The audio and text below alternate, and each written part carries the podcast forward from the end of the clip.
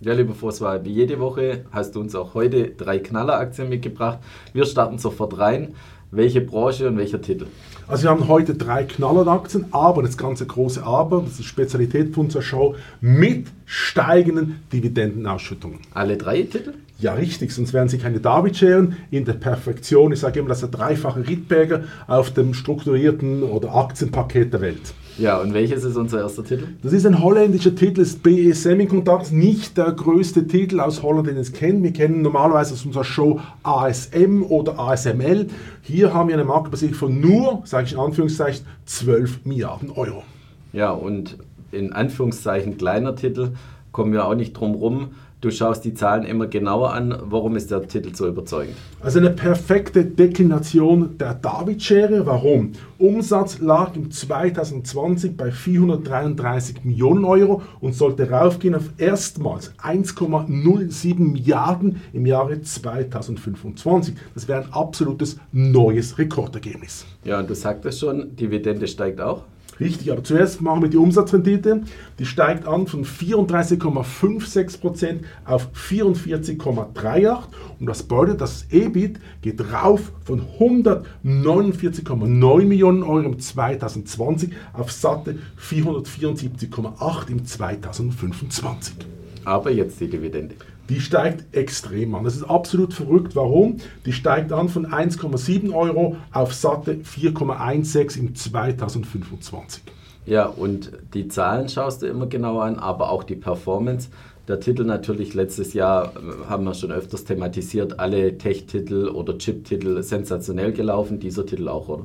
Ja, aber ich glaube, ich muss dich korrigieren, weil du sagst, Chip-Tech, alle super gelaufen in Europa, sage ich dir nein. Warum? Denke nur an Infineon, denke nur an ST Microelectronics. Das sind zwei Titel, die sind nicht gut gelaufen im letzten Jahr. Kommen wir zu den Zahlen. Über die letzten 90 Tage plus 36,9 versus 18,2 von Index. Viel entscheidender für uns ist die Einjahresperformance, weil der Titel ist schon relativ lange bei uns im Rennen, plus 141,4% versus 17,1 für den Index und über fünf Jahre ist es noch viel verrückter, plus 784,1 versus 103,6 für den Index und da sind natürlich auch die Dividendenausschüttung included. Ja, jetzt muss ich aber trotzdem noch eine Rückfrage stellen. Wenn alle Chip-Titel völlig durch die Decke gehen, was macht Infineon und SCM falsch?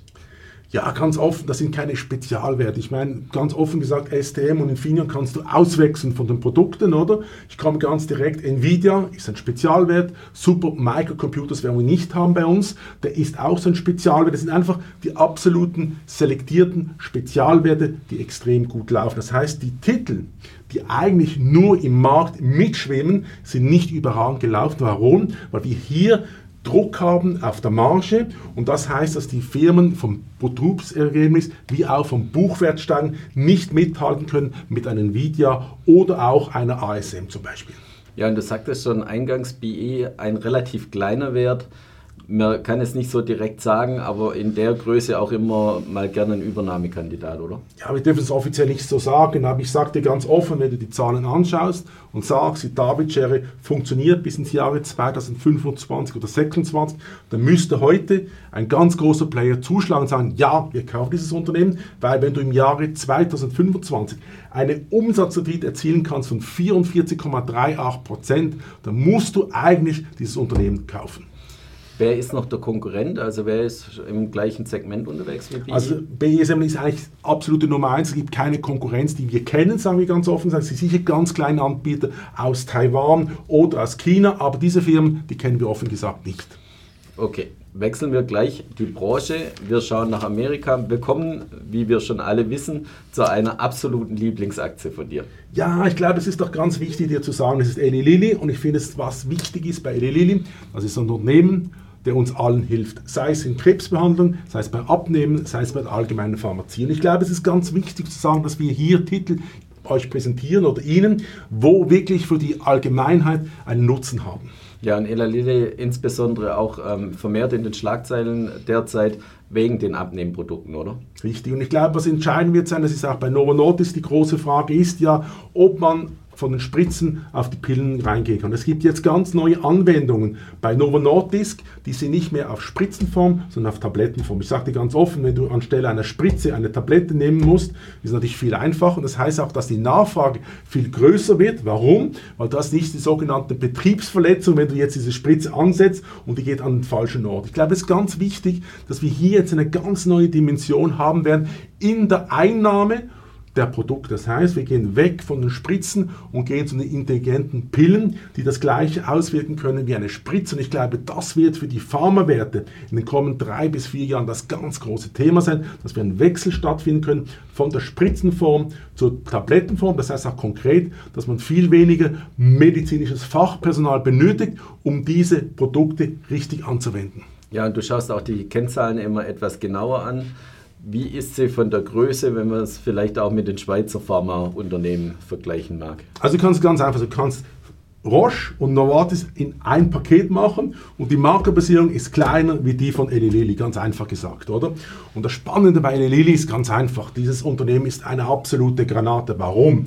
Und kommen wir jetzt hier zum speziellen Teil der David-Schere und ich sage nochmals ganz konkret, hier ist auch der Dividendensammler richtig glücklich. Also kommen wir zu den Zahlen. Umsatz lag im 2020 bei 24,5 Milliarden US-Dollar und sollte raufgehen. Das ist absolut verrückt.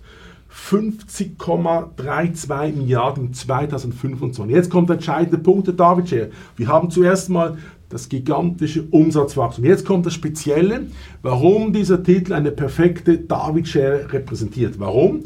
Du hast ein massives Umsatzwachstum kombiniert mit einer starken Steigung der reinen Umsatzrendite, nämlich von 29,6% auf 36,82%. Das ist ganz interessant. Warum?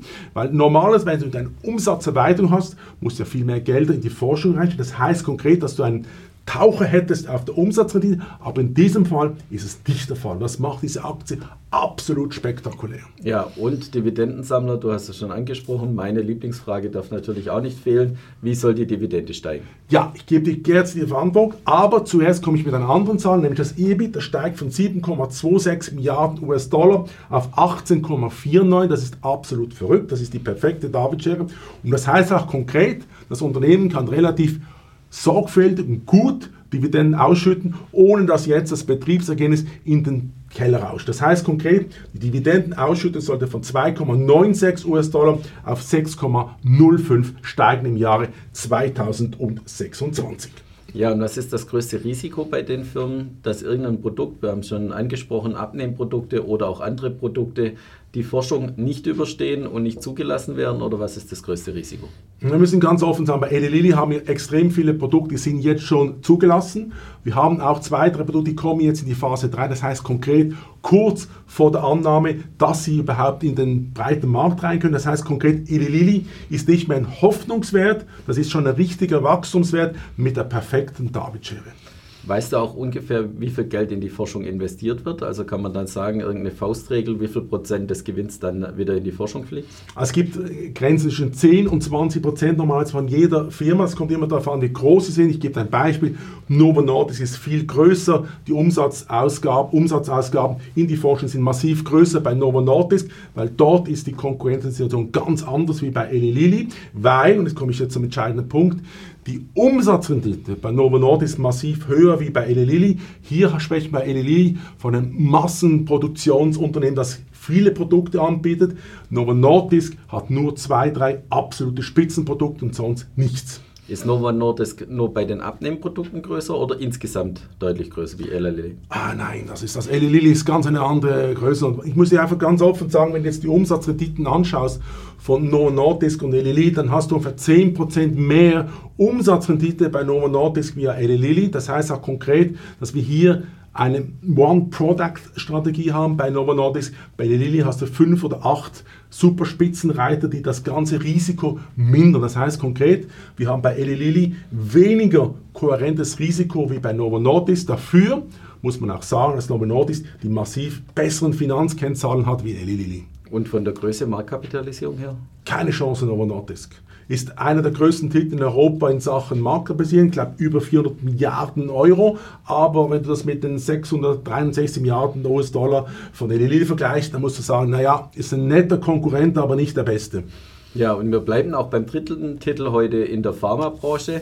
Welcher Titel haben wir noch im Musterportfolio? Ja, wir haben einen eher unbekannten Titel bei uns. Das, ist, das kommt aus Amerika, das ist West Pharmaceuticals. Aber ich muss dir ganz offen sagen, die Performance dieses Titels ist absolut phänomenal. Und auch hier, und das ist ganz spannend, ist einer der wenigen amerikanischen Pharma-Wachstumstitel, die eine signifikante Dividendenstrategie haben. Das ist sogenannte die perfekte David-Schere mit einer schönen Dividendenauszahlung. Ja, dann schauen wir uns die David-Schere doch genau an. Richtig, also zuerst einmal Marktkapitalisierung 30,9 Milliarden per gestern Abend.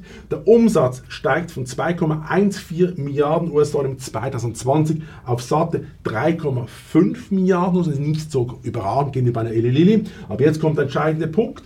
Die Umsatzrendite steigt von 19,42% auf 25,85% und auch die Dividende, die steigt fast um 100% zwischen 2020 und 2025.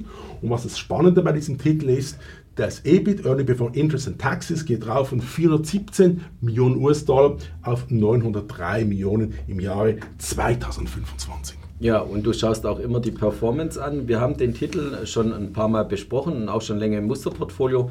Wie ist er gelaufen die letzten Wochen und Monate? Also ich sage dir für einen defensiven Wert, wie auch Eli Lilly und wie sie alle heißen, eine absolute Granate. Warum? Weil du weißt, im S&P 500 sind natürlich die ganz großen Superstars der Technologie. Ich denke hier an Microsoft, ich denke da an XY.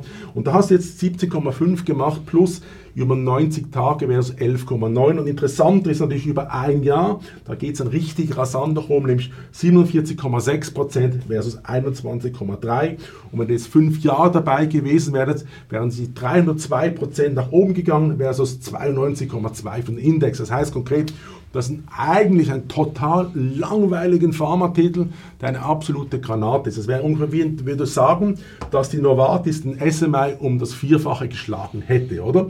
Also konkret, wir haben hier einen absoluten Superwert, den eigentlich niemand so kennt. Ich habe heute Morgen noch kurz geschaut, welche europäischen Banken diesen Titel bis jetzt entdeckt haben. Und ich kann dir sagen, nobody.